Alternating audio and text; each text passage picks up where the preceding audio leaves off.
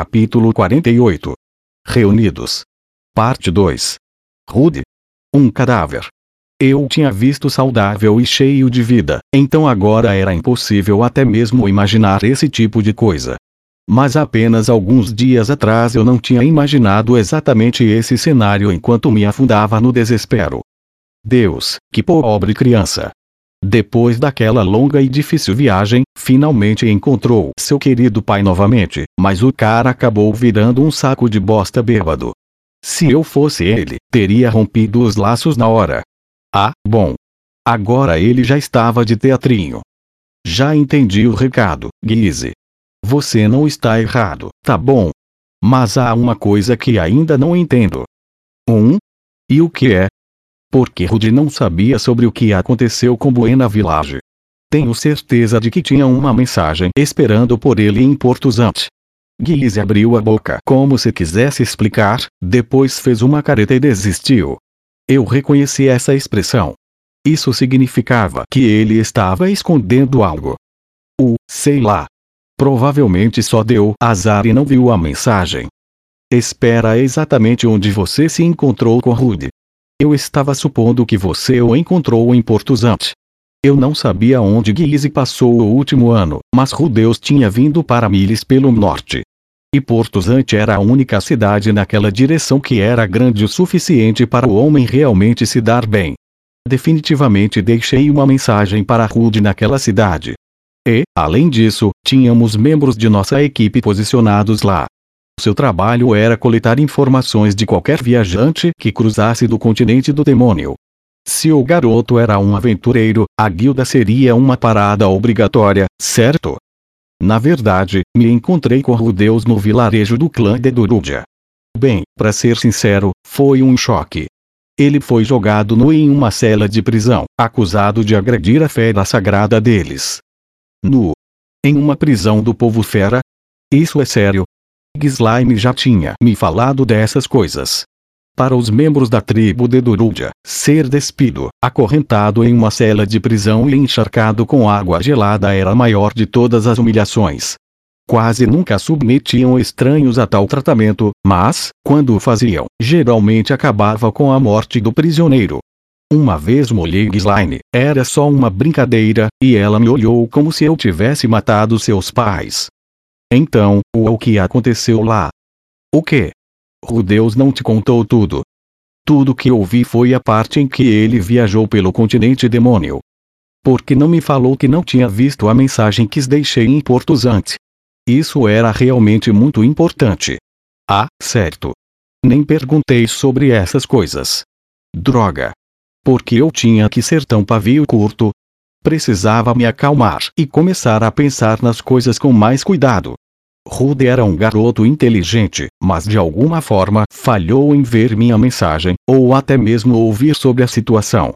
Se tivesse passado algum tempo em Porto Zante, teria tropeçado nesse tipo de informação sem nem procurar. Em outras palavras, deve ter se metido em algo no momento em que chegou lá, algo que o fez ser levado pela tribo de Durúdia. Seja lá o que fosse, devia ser um enorme incidente. Parte do nosso pessoal localizada no Porto Zante deveria voltar em dois ou três dias para fazer seu relatório regular, mas talvez algo grande tivesse acontecido no norte. Bem, eu mesmo não sei todos os detalhes, disse Guise. Mas estava andando com os Mildet na grande floresta quando soube de um boato de que os Dedurúdia tinham prendido uma criança humana. Um? Espera aí. Onde você estava? Os Mildet, não era uma tribo de gente fera? Não eram os únicos com orelhas de coelho. Em um vilarejo Mildet. Naquele em que o chefe mora, aquele lugar na verdade é bem grande, mas a explicação de Guise foi dolorosamente prolixa e irritante. Sério, fiquei tentado a interrompê-lo no meio do caminho. Mas eu havia perdido a chance de obter informações importantes ao ficar impaciente com Rude antes. E embora raramente aprendesse com meus erros, não era estúpido o suficiente para estragar tudo do mesmo jeito duas vezes, ainda mais no mesmo dia. Eventualmente, o conto errante de Gizilma chegou ao fim. Tentei resumir o que ele me disse. Então, basicamente, você estava passeando por todas as tribos da Grande Floresta e os convencendo a enviar quaisquer humanos perdidos que encontrassem para Militian? Isso aí. É. Fique à vontade para demonstrar gratidão. Cá, te devo essa. Isso provavelmente explicava o constante fluxo de refugiados aparecendo da área da Grande Floresta e que vinham me pedir ajuda. Bem, enfim, quando ouvi sobre esse garoto humano, meio que tive uma ideia, então saí correndo. Não quero me gabar nem nada, mas sou um homem com muitas conexões, né? Acontece que conheço até um pessoal do vilarejo de Durúdia. Pedi para um de seus guerreiros, um amigão meu, para me jogar na mesma cela que o garoto. Calma aí. Porque você precisava ficar preso com ele. Se o pior acontecesse, só poderia ajudar em sua fuga se fizesse isso. É muito mais fácil escapar de uma prisão de gente fera do que invadir uma. Eu estava familiarizado com o talento de Guise para escapar de prisões. Sempre que ele era preso por executar algum tipo de esquema, voltava logo, como se nada tivesse acontecido. De qualquer forma, eu estava assumindo que encontraria o garoto deitado em posição fetal e chorando sem parar, sabe? Mas em vez disso, ah, o que aconteceu? Ele estava bem, Cara, ele tava de boa lá, todo peladão. E as primeiras palavras que saíram de sua boca foram: Bem-vindo ao destino final da vida. Como deveria reagir a isso? Guise teve que parar por um momento para rir de sua própria história. Cara, isso não parece ser o motivo para a risada, mas foi hilário. Pô, na mesma hora eu saquei que ele era seu filho. Eu não entendia o que havia de tão engraçado nisso. Ou como havia descoberto tão rapidamente. Cara, ele é a sua cópia, Guise continuou. Ridiculamente arrogante. Adora mandar nos outros. Uma vez, ele estava tentando flertar com uma garota fera, sabe? Ela olhou para ele e disse: Posso sentir o cheiro da sua excitação, mas mesmo assim o garoto continuou cobiçando o corpo dela. O menino é seu filho, sem dúvidas. Neste ponto, o homem parou para outra crise de riso. Eu me mexi desconfortavelmente na cadeira, lembrando de alguns episódios de minha juventude. Mas ainda demorei um pouco para ter certeza absoluta, disse Guise, fazendo uma pausa para esvaziar uma segunda caneca de cerveja. Mas, sim, é isso aí. Não dá para culpar o garoto por não ter visto sua mensagem. Pelo que parece, ele não passou nenhum tempo em Portuzante. 1. Guise, calma aí. Vocês ficaram na mesma cela, não ficaram? Então ele não poderia ter simplesmente explicado tudo. Enfim. Disse Guise, levantando-se de seu assento. Tenho certeza de que haverá um pouco de constrangimento familiar remanescente aqui, mas faça um favor ao seu velho amigo Guise e vá se reconciliar com o garoto, certo? Ei, espera. Eu ainda quero, ah, claro, Esqueci de mencionar, mas parece que ele Nálise e companhia foram para o continente demônio no seu lugar. As pessoas estavam dizendo que alguma elfa andou ordenhando metade dos homens de Porto Zante, e ambos sabemos o que isso significa. O que? Sério? Para ser sincero, eu achava que ele Nálise era a que mais me odiava. É. No final das contas, não te odeiam tanto quanto deixam transparecer. Com isso, Guise saiu do bar. Claro, ele não pagou pelo que bebeu. O sujeito nunca fazia isso. Mas, desta vez, não me importei em pagar sua conta. De qualquer forma, bebi mais do que o suficiente por um dia. Já estava na hora de ir embora e esperar a noite passar. Em breve teria que conversar com Rude. Talvez no dia seguinte, chega de bebida por esta noite, amigão, disse Guise, que colocou a cabeça pela porta. Amanhã você vai para a pousada Luz da Alvorada sóbrio, entendeu? Tá, tá. Eu sei. Com um suspiro irritado, coloquei minha caneca de cerveja na mesa. Agora que pensei nisso, parecia que tinha exagerado nos últimos dias. Porque continuei me afogando nessa merda. Eu ainda tinha muitas outras coisas que precisava fazer. Um Capitão Paul. Terminou de falar com seu amigo. Enquanto eu revirava as coisas na minha cabeça, uma mulher se aproximou da minha mesa, toda hesitante. Havia uma expressão de desculpas em seu rosto. Minha cabeça não estava boa o suficiente para reconhecê-la já de cara, mas depois de estudar seu rosto por alguns segundos, percebi que era Vierra, um dos membros do meu esquadrão. E. O que há com você, garota? Sentiu vontade de usar algo modesto pela primeira vez. Bem, sim, com um aceno ambíguo, Vierra sentou-se no assento que Guise havia acabado de desocupar. Por alguma razão, nesta noite não estava usando seu costumeiro traje provocante. Ela havia trocado para uma roupa perfeitamente normal que a fazia parecer mais com uma garota comum da cidade.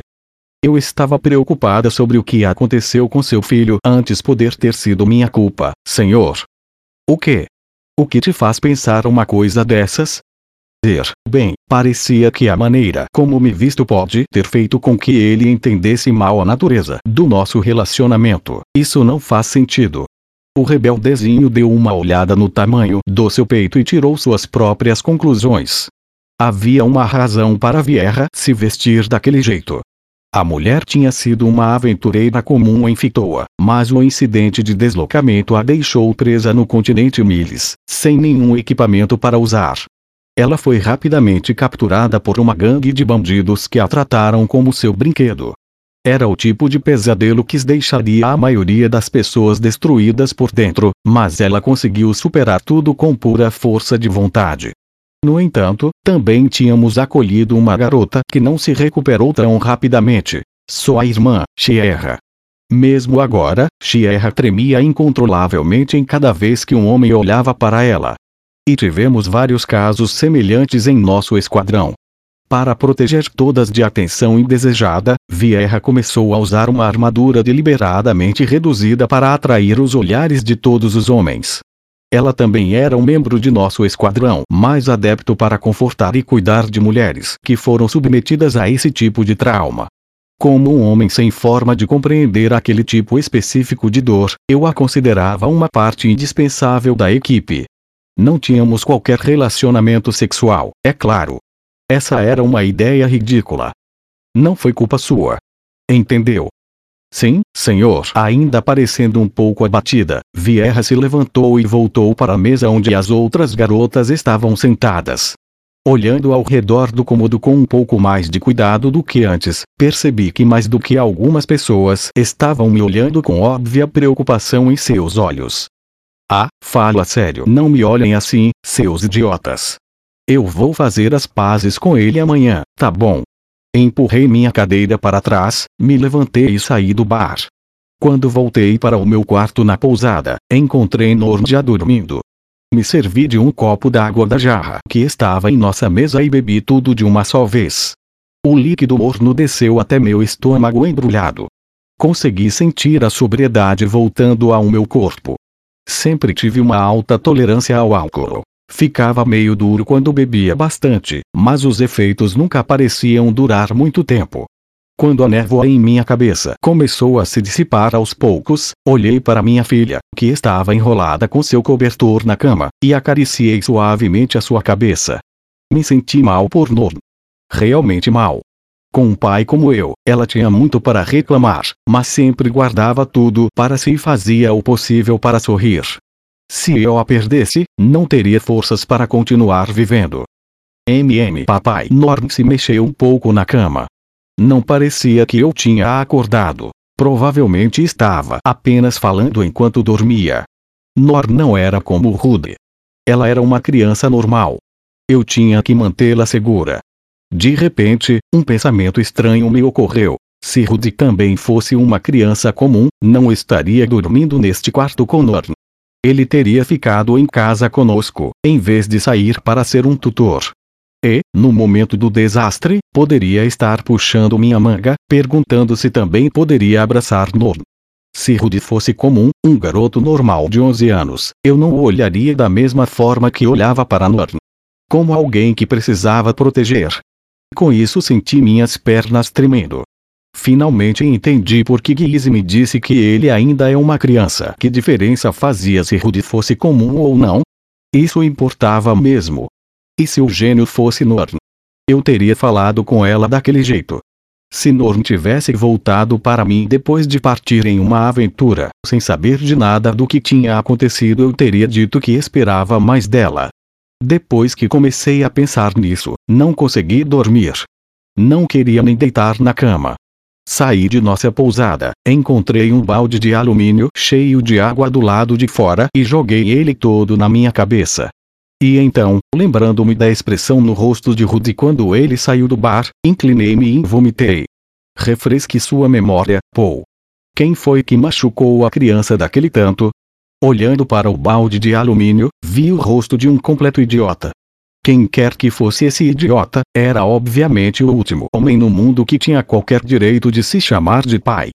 Ah, merda. Isso pode ser complicado. Se eu estivesse no lugar de meu filho, cortaria as relações sem pensar duas vezes. Ponto de vista do Rudels. Na manhã seguinte, quando me sentei para tomar o café da manhã, meu humor estava relativamente melhor. Tínhamos acabado de caminhar até o bar ao lado da pousada. A comida em Milition era definitivamente saborosa. Nossas refeições estavam ficando cada vez melhores conforme viajávamos pelo continente e pela grande floresta. Nesta manhã, comemos pão fresco, uma espécie de sopa clara de sabor leve, uma salada simples de vegetais e fatias grossas de bacon. Nada mal.